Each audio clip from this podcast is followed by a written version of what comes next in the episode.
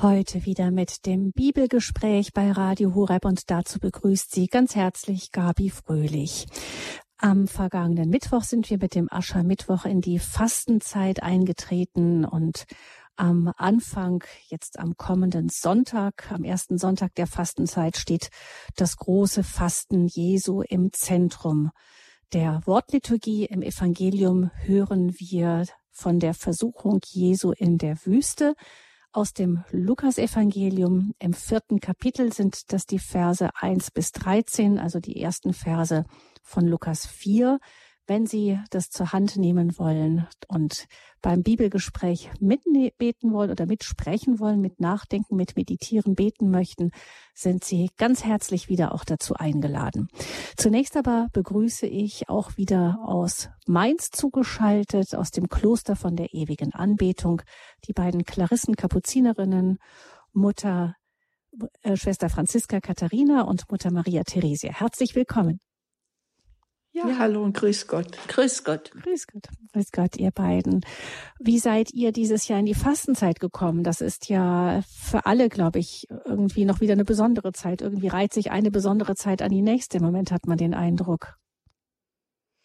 Ja, bei uns ist es insofern, ich sage jetzt mal in Anführungszeichen, besonders schön, weil wir über die sogenannten Fastnachtstage stille Tage haben. Also von Sonntag bis Dienstag waren wir ganz im Schweigen mit Nachtanbetung und ähm, wir hatten also wirklich viel Zeit, um in die Anbetung zu gehen. Und dieses Jahr haben wir dann besonders auch äh, für die Ukraine gebetet in dieser Zeit. Und insofern war der Übergang von der Stille in die Stille ein gleitender Übergang, so dass wir dann am Aschermittwoch äh, nicht plötzlich in der Stille, in die Stille hinein mussten oder stolperten, sondern wir waren eigentlich durch diese drei stillen Tage sehr gut vorbereitet und hatten dann gleich einen schönen Gottesdienst mit dem, für der Verteilung des Aschenkreuzes und haben dann immer an, am Aschermittwoch nachmittags ein Hauskapitel, ein geistliches Hauskapitel, wo wir uns dann austauschen über ein bestimmtes Thema. Dieses Jahr war es dann das Thema der, das Licht der Reue. Und das war eigentlich dann ein schöner Einstieg im Miteinander. Mhm. Jetzt ist es, ähm, ich denke, in der ganzen Gesellschaft bei uns rundherum so, dass die Stimmung doch relativ gedrückt ist. Also wir haben wirklich auch ähm, harte Zeiten hinter uns. Erst diese zwei, zwei Jahre Corona, dann kommt jetzt noch ein Krieg ähm, on top drauf. Spürt ihr das? Kriegt ihr das irgendwie auch zu spüren? Ja, wir informieren uns natürlich auch, wie es jetzt aussieht, die politische Lage. Und es ist natürlich schon sehr bedrückend und wir haben auch darüber gesprochen im Hauskapitel. Für uns ist es einfach wichtig, trotz dieser Stimmung, die man tatsächlich natürlich auch spürt, wir beten in allen Gottesdiensten, in den Fürbitten dann auch in diesem Anliegen und viele Priester haben natürlich eine Einführung auch dann dieses Thema. Aber für uns ist es einfach wichtig, dass wir jeden Tag vor dem Herrn leben, dass wir auf das schauen, für das wir auch dankbar sein können, dass jetzt der Frühling vielleicht so langsam aufbricht, zumindest die Sonne kommt jetzt heraus, dass wir auf das schauen, was uns dieser, ein, dieser eine Tag, an dem wir leben, schenkt, unabhängig davon, wie es weitergehen wird. Also es, ich glaube, das ist das, für uns ist ganz wichtig, dass wir uns von den Tun Putins, von seinem Denken nicht so niederdrücken lassen, dass unser Leben nicht mehr lebenswert ist. Das wäre es nun wirklich nicht wert. Wir bekommen jeden Tag von Gott geschenkt, wir, die wir jetzt hier noch, äh, ich sage jetzt mal, in Ruhe leben können, trotz dieser Unruhe, die in unserem Herzen herrscht, dass wir wirklich alles das, was Unruhe macht, dass wir das zum Herrn tragen und auch abgeben. Wir dürfen natürlich nicht vergessen, die vielen Menschen, die jetzt in dieser Zeit dieses Drama am eigenen Leib ertragen müssen und wir können nicht mehr tun, als sie wirklich immer wieder ins Gebet mit hineinnehmen und den Segen Gottes auf sie herabrufen. Das ist so unser Auftrag, den wir auch jetzt empfinden in dieser Zeit. Mhm. Aber ich glaube, es war für uns auch wichtig. Wir hatten auch das Thema Frieden und äh, der Krieg oder der Frieden beginnt ja eigentlich zuallererst mal im Herzen eines Menschen. Und dass es für uns wichtig ist, dass wir friedliche Menschen sind und im Frieden miteinander umgehen. Also das ist ja auch unser Dienst und unser Beitrag, den wir da leisten können, wenn wir ähm, ja im Frieden im Frieden sind miteinander. Wie auch das Gebet auch mit dem Fasten, der Fastenzeit zusammenhängt. Das ist ja das Thema, über das wir heute auch sprechen werden. Also das Fasten auch als einen Weg durch den Geisteskampf hindurch zu Gott hin. Und dafür werden wir uns heute wieder das Evangelium vom kommenden Sonntag vornehmen. Das finden wir, ich habe es eben kurz schon gesagt, im vierten Kapitel des Lukas-Evangeliums, dort die Verse 1 bis 13, die Versuchung Jesu in der Wüste. Und darüber möchten wir mit Ihnen, liebe Hörerinnen und Hörer, jetzt in dieser Stunde Bibelgespräch nachdenken. Wir werden zunächst mit einem Gebet uns einstimmen ähm, auf das auf dieses Gespräch am Wort Gottes entlang, ähm, auch den Herrn bitten, dass er uns da begleitet und führt und anschließend dann die Worte der Heiligen Schrift selber hören. Und ich bitte die Schwestern jetzt für uns alle ein Gebet zu sprechen. Komm, Heiliger Geist, erfülle du unser Herz, unser Inneres, unseren Verstand und unser Erkennen. Du bist das Licht, das jeden Menschen erleuchten will. Öffne uns für dieses Licht, damit wir immer besser sehen, was dein Wille für uns ist, dass wir immer besser verstehen, was uns dein Wort sagen will. Komm, Heiliger Geist, und erleuchte uns. Amen. Amen. Dann hören wir jetzt das Evangelium vom kommenden Sonntag. In jener Zeit kehrte Jesus, erfüllt vom Heiligen Geist, vom Jordan zurück. Er wurde vom Geist in der Wüste umhergeführt, 40 Tage lang, und er wurde vom Teufel versucht. In jenen Tagen aß er nichts, als sie aber vorüber waren, hungerte ihn. Da sagte der Teufel zu ihm, Wenn du Gottes Sohn bist, so befiehl diesem Stein zu Brot zu werden. Jesus antwortete ihm, es steht geschrieben, der Mensch lebt nicht vom Brot allein. Da führte ihn der Teufel hinauf und zeigte ihm in einem Augenblick alle Reiche des Erdkreises, und er sagte zu ihm, All die Macht und Herrlichkeit dieser Reiche will ich dir geben, denn sie sind mir überlassen, und ich gebe sie, wem ich will. Wenn du dich vor mir niederwirfst und mich anbetest, wird dir alles gehören.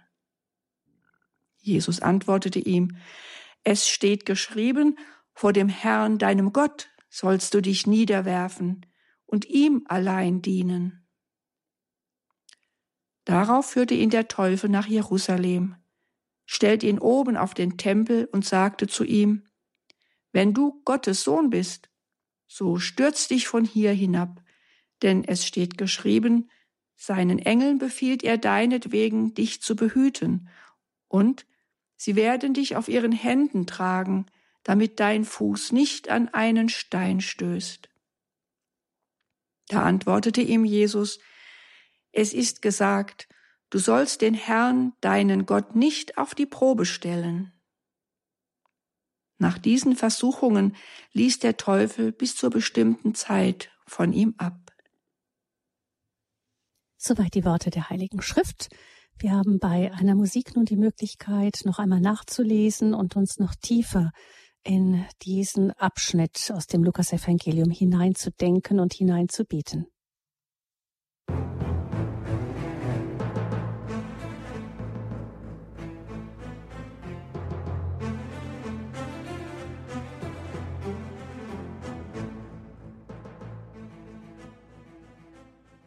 Sie hören das Bibelgespräch bei Radio Horeb. Wir sprechen über das Evangelium vom kommenden Sonntag, wenn uns an diesem ersten Fastensonntag in der Kirche das Evangelium von der Versuchung Jesu in der Wüste vorgelesen wird. Wir sprechen heute schon darüber mit den Klarissen Kapuzinerinnen von der ewigen Anbetung in Mainz, Mutter Maria Theresia und Schwester Franziska Katharina. Was haben wir gehört, als wir dieses diese Textstelle gehört haben, jetzt nicht das erste Mal, sondern Jeder von uns, denke ich, kennt sie schon ganz gut und dennoch spricht Gott immer neu in unser Leben hinein, in unsere Zeit hinein. Mutter Theresia, was war das bei dir? Für mich war die Frage, der Heilige Geist hat ihn anscheinend in die Wüste geführt. Denn es heißt, darauf führte ihn der Geist in der Wüste umher. Also von welchem Geist wird er in die Wüste geführt? Denn daraufhin heißt es sofort, und der Teufel führte ihn in Versuchung. Und für mich ist das dieses Zeugnis von der Demut Jesu, dass er sich ein, einer solchen Verführung unterwirft, einem solchen auf die Probe gestellt werden. Und immer wieder diese Frage, wenn du Gottes Sohn bist, wenn du Gottes Sohn bist, dann mach dir Steine zu Brot. Denn es heißt ja vorher, es hungerte ihn. Er hat 40 Tage gefastet und jetzt hat er Hunger. Und das ist jetzt eben die Versuchung, dass er Steine für sich selber zu Brot machen soll. Also Jesus macht für sich nichts. Jesus wirkt nicht für sich selber Wunder. Später wird er für Tausende von Menschen dieses Brotwunder wirken, aber für sich selber das tut er nicht. Und dann ist nochmal am Schluss vom Teufel die Frage oder die ähm, Versuchung, wenn du Gottes Sohn bist, so stürzt dich hinab. Jesus soll beweisen, dass er Gottes Sohn ist, indem er sich hinabstürzt. Aber auch das nimmt er für sich nicht in Anspruch. Immer wieder ist es seine Demut und seine absolute Beziehung zum Vater, die ihn in dieser Versuchung standhalten lässt oder äh, wo, wo der Teufel einfach keine Macht über ihn hat. Das sind so meine ersten Eindrücke. Danke, Mutter Theresia. Dann Schwester Franziska. Ja, dieses Evangelium ist uns ja allen wohl bekannt und wir haben sicherlich schon oft darüber meditiert und uns hinein gedacht in diese Situation. Und ich habe jetzt einfach eben in der Pause mir versucht, drei Worte herauszupicken, die mich jetzt heute ansprechen. Und diese drei Worte sind für mich heute Geist, Hunger und Wüste. Geist insofern, weil es mir ganz wichtig ist, dass es hier heißt, dass der Geist, wie Mutter Teresa schon auch sagte, Jesus geführt hat. Also er, Jesus ist in der Wüste und die Wüste ist im Normalfall wüst und leer. Also er ist alleine in der Wüste, aber er ist doch nicht allein. Also wenn er diese Wüstenerfahrung macht, 40 Tage ganz zurückgezogen im Fasten, denn es das heißt ja, er aß 40 Tage nichts, so war er nicht allein, sondern er ließ sich vom Geist führen. Also er wurde vom Geist geführt, aber er ließ sich auch führen. Also dieses am Geist auch festhalten ist mir wichtig. Also dass ich in der Einsamkeit mir doch die Gegenwart des Geistes bewusst mache, auch in den Wüsten unserer Tage. Und das zweite Wort, sagte ich schon, ist das Wort Hunger. Jesus aß 40 Tage lang nichts. Das ist schon eine sehr, sehr lange Zeit, 40 Tage.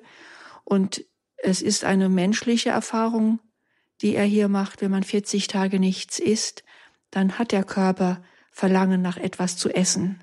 Man kann überleben ohne Nahrung, wenn man genügend Wasser hat, aber man wird doch äh, Mangelerscheinungen haben und man hat einfach Hunger.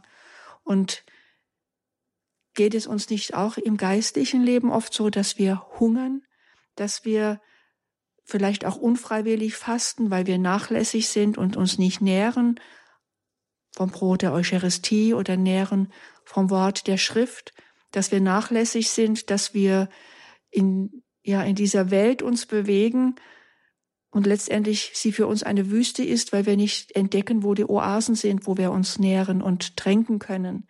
Also dieses Hungern ähm, der Menschheit, das hat Jesus hier auch schon ein Stück weit vorweggenommen, dass er am Leib hungert, so wie es wir Menschen auch immer wieder erfahren und heute leider auch viele Menschen leiblich erfahren, die nicht genug zu essen haben. Und da denke ich natürlich auch an die Menschen in der Ukraine, die auf der Flucht sind und sehen müssen, wie sie sich jetzt ernähren können. Und da ist es natürlich ähm, ja also überwältigend, wenn man mitbekommt, wie viel Hilfe unterwegs ist und wie viele Menschen bereit sind zu helfen, auch mit Nahrung und die Flüchtlinge versorgen. Also es ist ein etwas, was Jesus nicht fremd ist, dieses Hungergefühl. Und das dritte Wort, die Wüste als solche. Ja, die Wüstenerfahrungen. Ich denke, das ist etwas, was alle Menschen kennen, auch die, die nicht in der Wüste, in der Sahara leben, dass wir immer wieder Wüstenerfahrungen haben, wo wir dürsten und hungern nach etwas ganz unterschiedlich bei uns, aber diese Wüstenerfahrungen gehören einfach, so wie es scheint, zum Leben dazu. Wir können nicht immer nur Freudensprünge machen und aus dem Vollen schöpfen, sondern es gibt in jedem Leben Zeiten der Wüste. Und ich glaube, da ist es gut davon zu hören, dass auch Jesus eine Wüstenzeit kennt. Eine Wüstenzeit, die die Chance hat, ja, dem Vater nahe zu kommen im Gebet. Eine Wüstenzeit zu erfahren, wo ich mir das ein Bewusstsein darf, dass der Geist mich dort nicht alleine lässt, sondern dass er mich führt, auch wenn ich ihn nicht sehe, auch wenn ich ihn nicht spüre, auch wenn ich eine Durst- oder Hungerstrecke erleide, aber dass ich nicht alleine bin. Und ja, das Letzte, dass auch eine Wüstenzeit, so wüst sie auch sein mag, wo ich vielleicht tatsächlich mit dem Teufel konfrontiert werde.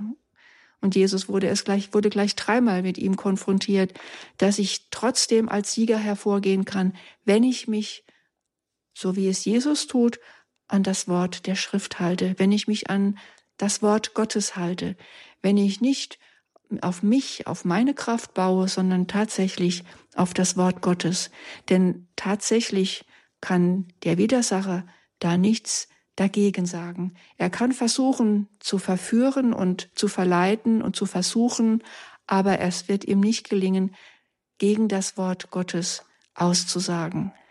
Und daran dürfen wir uns auch heute festhalten, am Wort Gottes. Durch jede Wüste wird uns das Wort Gottes tragen können. So viel von mir in der ersten Runde. Danke, Schwester Franziska. Gut. Ähm, ich setze noch ein paar Worte hinzu. Also mir ist auch aufgefallen, dass Jesus vom Geist in der Wüste umhergeführt wurde. Ich bin so bei dem Wort auch umher hängen geblieben. Ich hatte immer so gedacht, ja, der Geist ähm, führt ihn in die Wüste hinaus. Ich glaube, Romano Guardini in dem Buch Der Herr sagt, er schleudert ihn in die Wüste hinaus. Also äh, das ist eine machtvolle Geist, äh, ein machtvoller Geistimpuls, den Jesus da in in die Wüste schickt. Aber dieses Umherführen, das äh, spricht mich jetzt auch an. Das zeigt, dass der Geist dabei ist. Und ich denke, auch wenn wir jetzt durch unsere Wüstenerfahrungen gehen, äh, mir fällt auch auf, 40 Tage lang, das ist wirklich lang. Also ich habe jetzt mit ähm, ähm, gestern mit einem Fastenleiter gesprochen, der sagte das Übliche, also die, die, die gute Zeit, die sie sonst so machen, sind 21 Tage. 40 ist ja gerade nochmal das Doppelte fast.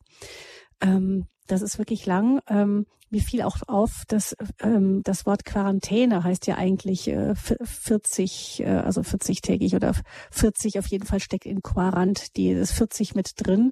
Das sind so Zeiten, die wir vielleicht auch selber in letzter Zeit manchmal erlitten, erduldet haben, Wüstenzeiten, in denen wir eingesperrt waren, nicht raus konnten und so weiter. Und der Geist äh, führt also uns da drin umher, also nicht nur hinein und sondern lässt uns dann lässt äh, bleibt am Eingang zurück, sondern er führt uns darin umher. Ähm, das hat mich erstmal angesprochen, diese Vorstellung, dass wir in einer Wüstenzeit umhergeführt werden. Um was? Ja, wahrscheinlich um ähm, um, um etwas zu finden, vielleicht um, um Gott zu finden darin. Dann ist mir aufgefallen, dass Jesus vom Teufel versucht wird und das heißt danach dann in jenen Tagen aß er nichts. Und ich muss auch daran denken, dass Jesus später sagte über Dämonen, manche Dämonen werden, können nur durch Fasten und Beten ausgetrieben werden.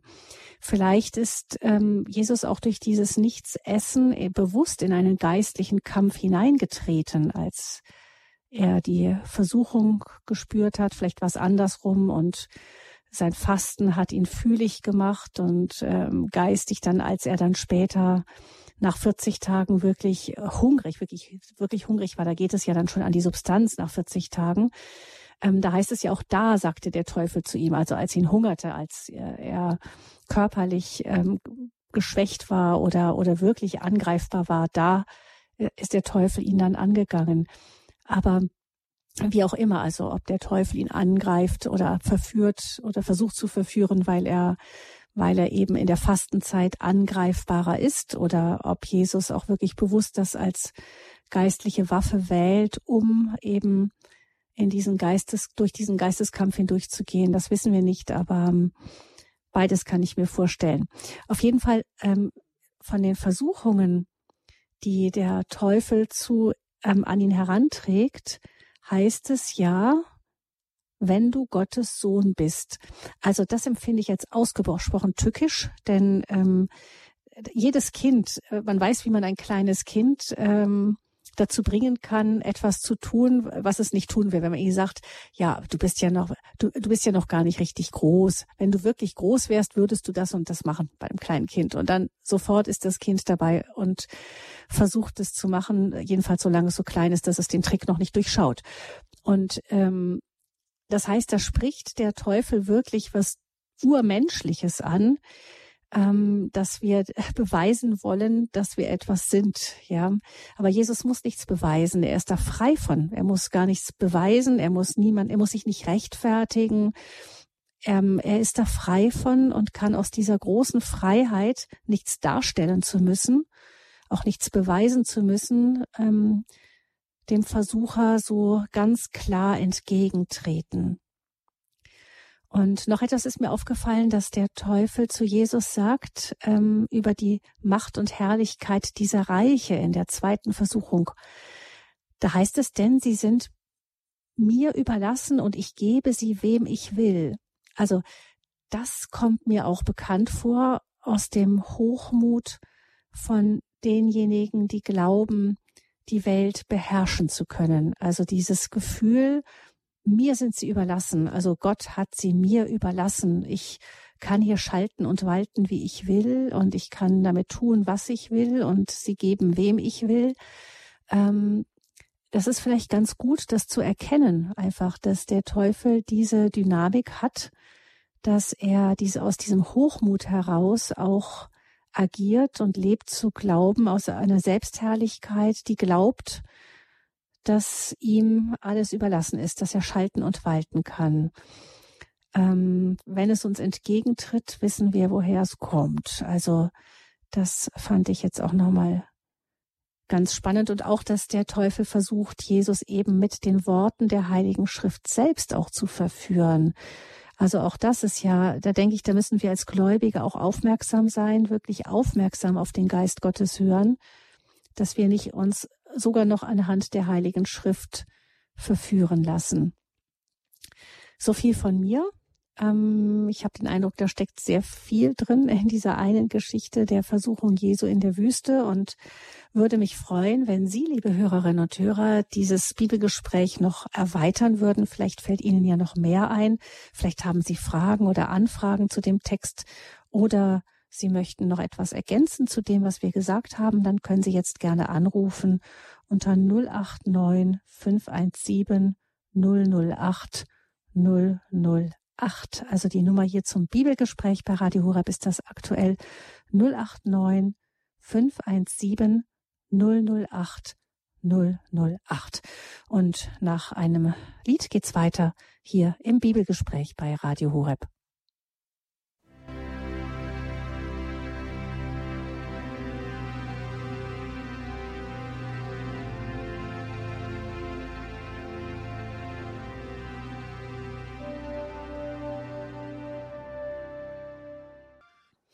Sie hören das Bibelgespräch bei Radio Horeb. Heute geht es um die Versuchung Jesu in der Wüste. Wir haben die Textstelle aus dem Lukasevangelium vorhin gehört und wir würden uns freuen, wenn Sie, liebe Hörerinnen und Hörer, dieses Bibelgespräch durch Ihre Beiträge bereichern unter 089 517 008 008. Also das ist die Hörernummer hier zum Bibelgespräch und wir sprechen über die Versuchung Jesu in der Wüste. Was spricht sie an?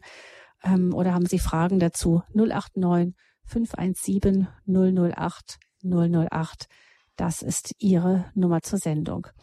Ähm, Mutter Theresia und Schwester Franziska, wir haben jetzt also schon in einer ersten Runde geschaut, was spricht uns direkt an in dieser Versuchung Jesu in der Wüste und ähm, Jesus, äh, also er macht diese, diese Wüstenerfahrung, der Heilige Geist, der Geist Gottes treibt ihn, schleudert ihn, äh, führt ihn hinaus in die Wüste und führt ihn dort umher. Ähm, wir auch, haben wir gesagt, machen immer wieder so Wüstenerfahrungen, in denen nichts ist, in denen wir auch das Gefühl haben, so eine innere Trockenheit zu haben. Ähm, ich kenne mal eine, also ich weiß von einer Freundin, die sagte, sie hatte so sieben Jahre eine totale Trockenheit, also wirklich ganz arg, so wie die sieben fetten Jahre vorher war es dann sieben Jahre wirklich ganz, ganz dürr. Und sie meinte dann, hätte dann zu Gott immer wieder gesagt, ähm, Herr, ich, ich würde gerne einmal noch dieses Gefühl beim Beten haben, was ich vorher hätte. Also einfach einmal noch mal spüren, wirklich spüren diesen inneren Frieden und so. Aber es kam wirklich einfach nichts, gar nichts und stattdessen ganz viele Anfechtungen. Ähm, sie hat dann für sich hinterher gesagt, ähm, es war für sie dennoch eine ganz wertvolle, im Nachhinein, in der Zeit eine harte Zeit, aber im Nachhinein eine wertvolle Zeit. Ist es so, dass diese Wüstenzeiten einfach für uns manchmal auch wichtig sind? Ja, ich glaube schon, denn ähm, man weiß ja erst etwas zu schätzen, wenn man es nicht mehr hat. Und ich glaube, äh, wenn diese Wüstenerfahrung dazu führt, dass man sich umso mehr an Gott klammert, dass man ihn umso mehr äh, unter Schmerzen sucht. Also dieser Verlust der führt dir dazu, dass, dass die Sehnsucht immer größer wird, jedenfalls äh, mitunter. Und dieser Glaube und dieser Zuversicht, dass Gott für mich nichts zulässt, was mich von ihm abbringen soll. Im Gegenteil, all diese Wüstenerfahrungen, die sollen uns ja dazu führen, ihn umso treuer zu suchen. So im Propheten Hosea heißt das immer wieder, ich will sie in die Wüste führen und äh, ich will dort die erste Liebe wieder in ihr wecken. Manchmal werden wir ja auch von so vielen Dingen abgelenkt und beschäftigt und verlieben uns in tausend Sachen, die wir gerne hätten und sind dann so Gott vergessen, dass, dass es manchmal tatsächlich eine Wüstenerfahrung braucht, um wieder zurückzukehren, wieder zur ersten Liebe zurückzukehren. Das ist ja auch immer die Klage in der Offenbarung bei Johannes. Ich habe aber gegen dich, dass du deine erste Liebe verlassen hast. Also Gott möchte, dass wir bei ihm bleiben und wenn wir in Gefahr sind, wegzulaufen oder ihn zu vergessen, dann ja, schenkt er uns manchmal schon solche Erfahrungen, die uns überhaupt nicht schmecken. Hm. Also, dass einem das weggenommen wird, was einen rundherum ablenkt, das ist Wüste. Vielleicht auch, äh, habe ich mich gefragt, ein, ähm, ja, wir sind manchmal in unserem Glauben fast ein wenig ähm, kindlich. Es ist ja so, Gott hat gesagt, auf der einen Seite sagt Jesus, wenn ihr nicht werdet wie die Kinder in diesem kindlichen Vertrauen, aber manchmal sind wir auch kindisch, wenn wir ähm, einfach nur dann lieben, wenn wir auch was dafür zurückbekommen. In der Wüstenzeit ist es so, dass das Lieben dann irgendwann gratis wird und auch das bei Gott stehen ähm, ohne eine große innere Belohnung ist. Ähm, ich denke mir, dass das für Gott eigentlich ziemlich riskant ist, uns in solche Wüsten zu führen. Nämlich, ich kann mir vorstellen, dass ähm, er das große Risiko eingeht, dass wir dann von ihm ablassen, wenn er uns eben nicht mehr mit schönen Gefühlen anfüttert. Und dennoch ist es wichtig, vielleicht um dann doch auch zur wahren und selbstlosen Liebe vorzudringen. Mir fällt da das Wort Freiheit ein. Ich glaube, die Wüste führt uns auch in die Freiheit hinein, dass wir wirklich ganz aus freiem Entschluss bei Gott bleiben und Gott lieben. Also nicht, weil alles ja so schön ist und weil, weil es so anziehend ist und es macht so eine Freude und man ist so gestärkt und man hat so viele andere, die mitmachen. Da ist es leicht äh, zu sagen, ich liebe Gott und ich äh, bleibe immer bei ihm. Aber in einer Wüstenerfahrung, da bin ich frei von allem, was mich auch verlocken könnte, was aber vielleicht nicht dann zu meiner eigenen persönlichen Entscheidung führt, sondern da lasse ich mich mitreißen von dem Schönen und von dem, äh, ja, was, was mich verlockt. Aber wenn da gar nichts mehr ist, was mich lockt und verlockt, dann ist wirklich nur noch meine, meine blanke Freiheit und meine blanke Entscheidung möglich, die wirklich von nichts abhängig ist, was, was jetzt mich da so ein bisschen hinschubst, sondern ähm, dann kann es wirklich nur noch ich in meiner reinen Persönlichkeit sein, die Ja sagt zu Gott. Natürlich, äh, es mag ein Risiko sein, denn ich kann ja auch Nein sagen. Ich kann mich ja auch dann von Gott entfernen, weil halt alles so schlimm und so dürr und so äh, äh, ja in, in, in die Dunkelheit führend ist. Aber er bleibt doch treu und er hat doch immer dieses Licht, was er uns wieder schickt. Augen müssen wir dann schon öffnen, um es zu sehen. Ich glaube, das ist, das Risiko geht er ein und er geht für, für jede liebende Seele geht er ein Risiko ein, weil es ihm so wichtig ist, dass er jedes Herz gewinnt. Und ich glaube, die Wüste, wer einmal durch die Wüste gegangen ist und am Ende der Wüste tatsächlich doch Gott gefunden hat, ähm, der wird ihn nicht mehr verlieren können. 089 517 008 008 ist die Nummer zur Sendung. Herr Henkel hat sie gewählt aus Darmstadt. Grüße Sie, Herr Henkel. Ja, schönen guten Tag. Also ich denke auch, das Allerwichtigste ist jetzt die Treue zu Gott. Und äh, aber auch dieses, dieser Aspekt, dass man ihn auch zu nicht zwingen kann. Das heißt also, wenn ich jetzt ganz viel faste mhm. und dann erwarte, dass das und das kommt, das funktioniert auch nicht. Also wir sind immer die Beschenkten, aber unsere Aufgabe ist, uns auch ganz für ihn zu öffnen und eben auch diese Treue, auch immer ähm, das Durchstehen im Gebet und auch den Versuchungen natürlich auch immer mit, mit dem Beistand Gottes zu widerstehen. Mhm. Ähm, zum Evangelium, da, da denke ich, ist nochmal, finde ich, von, aus meiner Sicht sehr wichtig, dass man auch guckt, dass am Anfang stand ja die Taufe. Das ist ja ähm, dieser Text ist ja direkt äh, an die Taufe mhm. angeschlossen. Und in der Taufe wird ja eigentlich äh, offenbart, dass, dass Jesus Gottes Sohn ist, weil der Gottvater sagt ja, dies ist mein geliebter Sohn. Und ich denke, der Teufel hat es noch gar nicht so auf dem Schirm gehabt, ne, dass er jetzt da auch dieses äh, Mensch geworden ist. Und er kann sich ja auch nicht vorstellen, dass, äh, wenn Jesus Gott ist, dass er auch ganz menschliche Bedürfnisse hat und ähm, ja auch Leid und Schmerz und sowas aushält. Und in dem Zusammenhang sind ja auch zwei verschiedene Sachen. Einmal ist Jesus ganz erfüllt vom Heiligen Geist, weil, weil er ganz tief jetzt auch ähm, in dieser Verbundenheit ist. Und zum anderen wird er ja auch geführt vom Heiligen Geist. Und auch zwei verschiedene, äh, verschiedene Elemente, äh, die, da, äh, die da wirken, wie, wie Elias geführt worden ist vom Heiligen Geist. Und ähm, ich denke auch, ein bisschen stolpern sollte man auch sagen, ähm, als die Tage vorüber waren, hungerte ihn. Das heißt, also ich würde das so interpretieren, dass der in der, in der Zeit so erfüllt war vom Geist, dass er auch keinen Hunger hatte, dass er ganz in dieser Einheit und Verbindung mit Gott gelebt hat. Und dann, als die 40 Tage vorüber waren, dann war plötzlich mhm. dieser körperliche Aspekt da.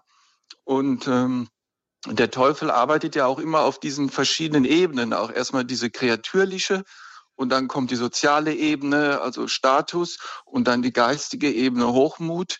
Und da versucht er ihn ja immer in den verschiedenen, äh, immer mehr zu steigern jetzt, dass er ihn dann irgendwo noch Jesus kriegt. Und äh, Jesus äh, tut sich ja nicht mit dem Teufel auf eine äh, Stufe stellen. Also er, das fand ich auch gut, er ist ganz gelassen und äh, er braucht nur die Heilige Schrift, mehr braucht man nicht. Das Wort Gottes ist das größte und stärkste äh, Mittel für alles. Ja, vielen Dank, Herr Henkel, für Ihren Beitrag. Dankeschön. Gerne. Alles Gute Ihnen nach Darmstadt. genau die Freiheit geht. Es geht um die Freiheit, um die Treue.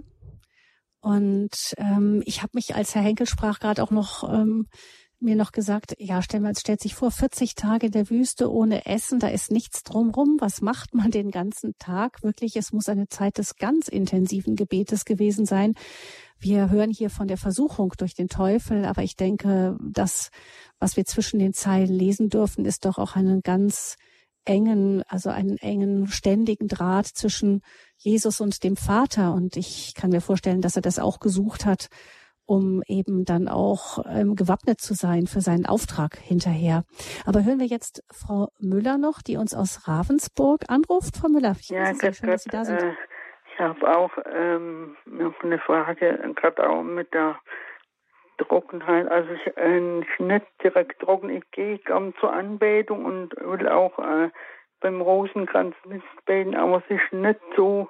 Also ähm, da ich mir machen immer diese Forderungen zu schaffen aus ganzem Herzen. Ich also ich, ich bemühe mich, also mitzubeten, aber die Gedanken schweifen ab oder man schläft ein oder man hat einfach nicht so dieses ähm, Hochgefühl oder diese Liebe, die man von sich erwartet oder oder auch die oder das Faschen sei mir auch schwer, da war es mir schlecht und so. Ich kann einfach nicht, nicht so das voll erfüllen. Also, mhm. Ja, da fragen wir vielleicht ähm, Mutter Theresia und Schwester Franziska. Ich vermute, ihr ähm, beiden, ihr seid so geübt in dem Ganzen, ihr seid immer vollkommen konzentriert und eure Gedanken schweifen niemals ab, oder? ja, ironisch gesagt, ja. Also ich glaube, es gehört einfach dazu, dass wir Menschen sind und dass wir nicht Tag für Tag gleich sind und dass wir keine Maschinen sind, die man so und so einstellen kann, so dass man nie abgelenkt ist und immer guter Laune ist und immer fest mit beiden Beinen auf dem Boden steht. Das gehört dazu, dass man auch schwach ist, auch beim Beten schwach ist, dass man auch äh, zu kämpfen hat. Aber für mich, das ist jetzt meine Antwort darauf, ist es ganz wichtig, die Treue. Es kommt auf meine Treue an, weil die Treue zeigt, ob die Liebe echt ist oder nicht. Wenn ich jetzt die ganze Gebetszeit nur darüber jammere, dass ich nicht richtig beten kann und dass ich mich nicht konzentrieren kann und dass ich doch so schlecht bin und, und es gar nicht gut mache, dann vertue ich meine Zeit damit. Wenn ich aber in Treue dabei bleibe und das so gut mache, wie ich kann und wenn es noch so wenig ist und wenn es vielleicht nur ein Satz ist, den ich zustande bringe in einer ganzen Anbetungsstunde, aber wenn dieser eine Satz wirklich ernst gemeint ist, von mir persönlich aus meinem Herzen kommt, dann ist es gut. Ein andermal kann ich vielleicht wieder 60 Minuten voll und ganz dabei sein. Aber heute bin ich nicht gut drauf und es geht nicht besser. Aber das, was ich habe, das möchte ich ihm geben. Und ich glaube, er schaut dann wirklich ganz genau auf das, äh, was ich wirklich kann. Und wenn ich wirklich nicht mehr kann, ist es genug. Dann ist es immer 100 Prozent auf seine mhm. Rechnung. Also ich kann nur zu ermutigen zur Treue. Also nicht sagen, auch heute bin ich nicht gut drauf, heute gehe ich nicht ins Gebet und ich bete jetzt keinen Rosenkranz, weil ich jetzt es gar nicht ernst meine, weil ich gar nicht so richtig in Hochstimmung bin. Nein, gerade dann den Rosenkranz beten, weil vielleicht bringt es mich ja dann wieder in diese Hochstimmung. Und was das Fasten betrifft, wenn mir schlecht wird, wenn ich nicht so fasten kann wie meine Nachbarin und mein Nachbar, dann ist es überhaupt nicht wichtig und schlimm, sondern ich kann das vielleicht auf das verzichten, worauf ich verzichten kann, ohne dass es mir schadet. Und wenn es weniger ist als andere, dann äh, also vergleichen ist immer schlecht. Darauf schaut Gott nicht, sondern er schaut, wie ernst ich das mit ihm meine. Mhm. Ich ähm, ich habe immer, mir gefällt ein Gedanke von Franziskus, äh, vom, vom heiligen Franziskus. Ähm, ihr seid ja Töchter des heiligen Franz auch als Klarissen und der hat ja immer von seinem Bruder Esel gesprochen. Und ich habe immer gedacht, dass wenn ich da in der Anbetung saß, also bei mir ist es so, ich schlafe immer ein. Das ist immer mein Hauptproblem, dass sobald ich da sitze, fallen mir die Augen zu. Und äh, dann denke ich immer, also mein Körper, den habe ich hingeschleppt und der sitzt da. wenn der Geist umherirrt oder der, die Seele durchhängt oder was auch immer. Aber Bruder Esel ist tapfer gekommen und sitzt da. Und das ist ja mal das Erste, oder? Ja, wir bekommen immer geraten, dass, dass wir beim Gebet die Zerstreuungen jetzt nicht ähm, mit ganzer Gewalt wegdrücken, sondern dass wir die Zerstreuungen mit hineinholen ins Gebet, dass wir genau das, was uns jetzt beschäftigt, dass wir das dem Herrn darlegen. Also ins, sozusagen ins Gespräch bringen vor ihm. Und wenn ich hunderttausendmal abirre, mich immer wieder zurückhole. Da gibt es von Franz von Sales ein wunderschönes Gebet. Wenn dein Herz wandert, dann bring es immer wieder zurück und versetze es sanft in die Gegenwart deines Herrn. Und wenn du dein ganzes Leben damit verbracht hast, immer wieder deine Seele zurückzuholen in die Gegenwart deines Herrn, dann ist dein Leben erfüllt. Also dieses Unverdrossene sich immer wieder zurückholen. Also das gefällt mir sehr und das ist auch ermutigend. Ja. Auch gesegnete Fastenzeit. Dankeschön Ihnen, Frau Müller, auch. Gesegnete Fastenzeit, genau. Einen schönen Trick wollte ich noch weitergeben, denn es hat mir auch mal ähm, äh, jemand gesagt, ähm, wenn man im Gebet da so viele Stimmen hat, dann, dann denkt man, dies muss man noch machen und dann kommt das und ach ja, stimmt, der hat das und das gesagt und dann bin ich schnell wieder ganz weg. Der gesagt, das ist wie wenn man auf einer Party ist. Man will zum Gastgeber nach vorne durch und auf der Party äh, stellen sich einem aber ständig irgendwelche Leute in den Weg. Was macht man mit den Leuten? Man äh, ist ja nicht so, dass man denen Tritt gibt oder die, die mit der Faust niederschlägt oder so, sondern man widmet sich ihnen ganz, ganz kurz und sagt vielleicht, ach, dich kenne ich oder vielleicht ist das auch eine Versuchung, die an einen herantritt und sagt, du bist so schlecht, du kannst wieder nicht beten, siehst du, kann man sagen, wunderbar, dich kenne ich schon, du kannst gerne wieder gehen. Ähm, und ähm, wenn man abgelenkt ist durch irgendetwas, was man noch machen muss, sagt man Dankeschön für die Erinnerung, ich notiere es mir. Aber ich will jetzt eigentlich, ich habe klar, ich will zum Gastgeber durch. Ich will eigentlich durch diese ganze Menge an Stimmen durch zu dem Gastgeber. Und mir hat dieses Bild gut gefallen, weil es einem zeigt, wie man auch mit diesen ganzen Stimmen und Gedanken umgehen kann. Einfach dann sie nicht unfreundlich, aber nett äh, immer wieder in ihre Schranken weisen, sagen, so, das war die Zeit und jetzt ist auch gut. Wüstenzeiten sind unser Thema und Wüstenzeiten kann man auch im Gebet haben. Ähm, wir haben, wir sind jetzt hier im Bibelgespräch mit Jesus gemeinsam in der Wüste gewesen und wollen am Ende der Zeit dieser Bibelgesprächsstunde noch kurz schauen, was wir mitnehmen können von diesen Betrachtungen in die kommende Woche. Und ähm, ja, Mutter Theresia, was möchtest du mitnehmen? Also Jesus war sich bewusst, dass er Gottes Sohn war. Und er hat es nicht ausgenutzt oder er hat sich nicht aufgespielt, sondern hat sich in Demut tatsächlich in unsere Niedrigkeit gebeugt. Er ist unsretwegen schwach geworden. Und wenn jemand so viel für mich tut, dann gibt es eigentlich nur eine Antwort, dass ich ihn einfach liebe. Und dass ich gerade jetzt in der Fastenzeit immer wieder mir vor Augen halte, wie schwach Jesus um meinetwillen geworden ist. Und dass es in mir immer mehr zur Liebe führen soll. Dass seine Schwachheit, seine Armut, seine Demut mir hilft, auch so mit anderen umzugehen und mit Liebe immer wieder freundlich sein und ihm nachzuahmen in dieser Demut.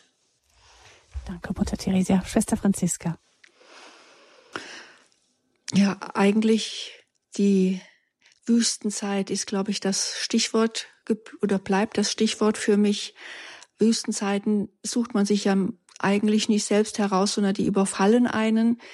Da wird man plötzlich hineingeschleudert in eine Wüstenzeit und da denke ich, für mich selbst ist es ganz wichtig, ähm, bei allem Leid, was man dann auch spürt, bei vielleicht ja auch der Schwäche, bei der körperlichen Schwäche, bei allem, was, was einen dann auch vielleicht niederdrückt, einfach an ihm festzuhalten, treu zu bleiben, so wie Jesus treu geblieben ist, der ja mit Sicherheit auch körperlich geschwächt war, aber doch durch diese 40 Tagen Fasten, Fasten dazu gehört ja auch das Beten, das intensive Beten, das bei, beim Vatersein, dass das ähm, mich stärkt für die Treue, dass ich also nicht verzage und in dieser Schwäche ähm, mich quasi hängen lasse, sondern einfach diese, an diese Treue glaube, die ich tatsächlich halten kann, denn Jesus hat uns vorgelebt und wir können Gott treu bleiben. Es kann schwer sein, aber wir können in dem Kleinen und im Großen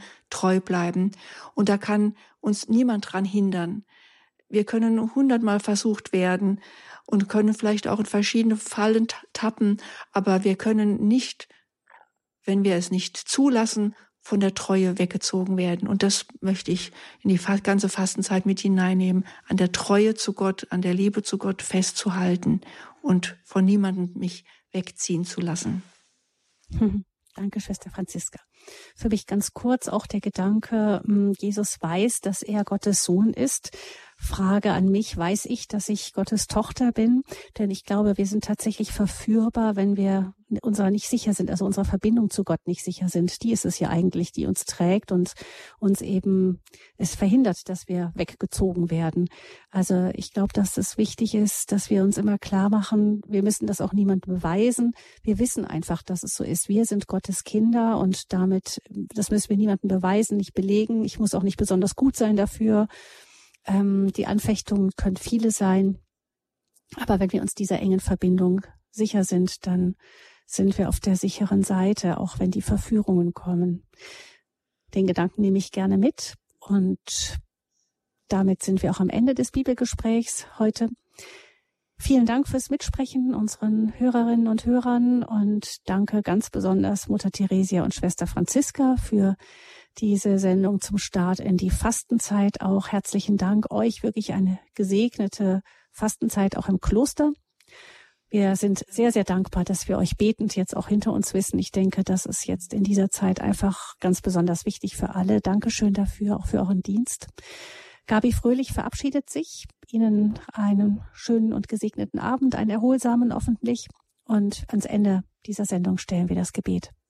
Jesus, wir danken dir dass du um unseretwillen schwach geworden bist, dass du um unseretwillen dich hast in die Wüste führen lassen.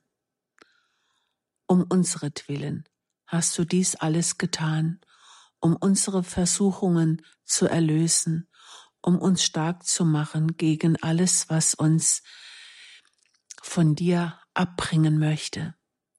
Schenke uns immer wieder deine Stärke, Schenke uns immer wieder deinen Schutz und lass uns geborgen sein, tatsächlich unter dem Schutz deiner heiligen Engel, die uns auf Händen tragen sollen. Wir danken dir, dass du uns erlöst hast. Amen. Amen. Amen.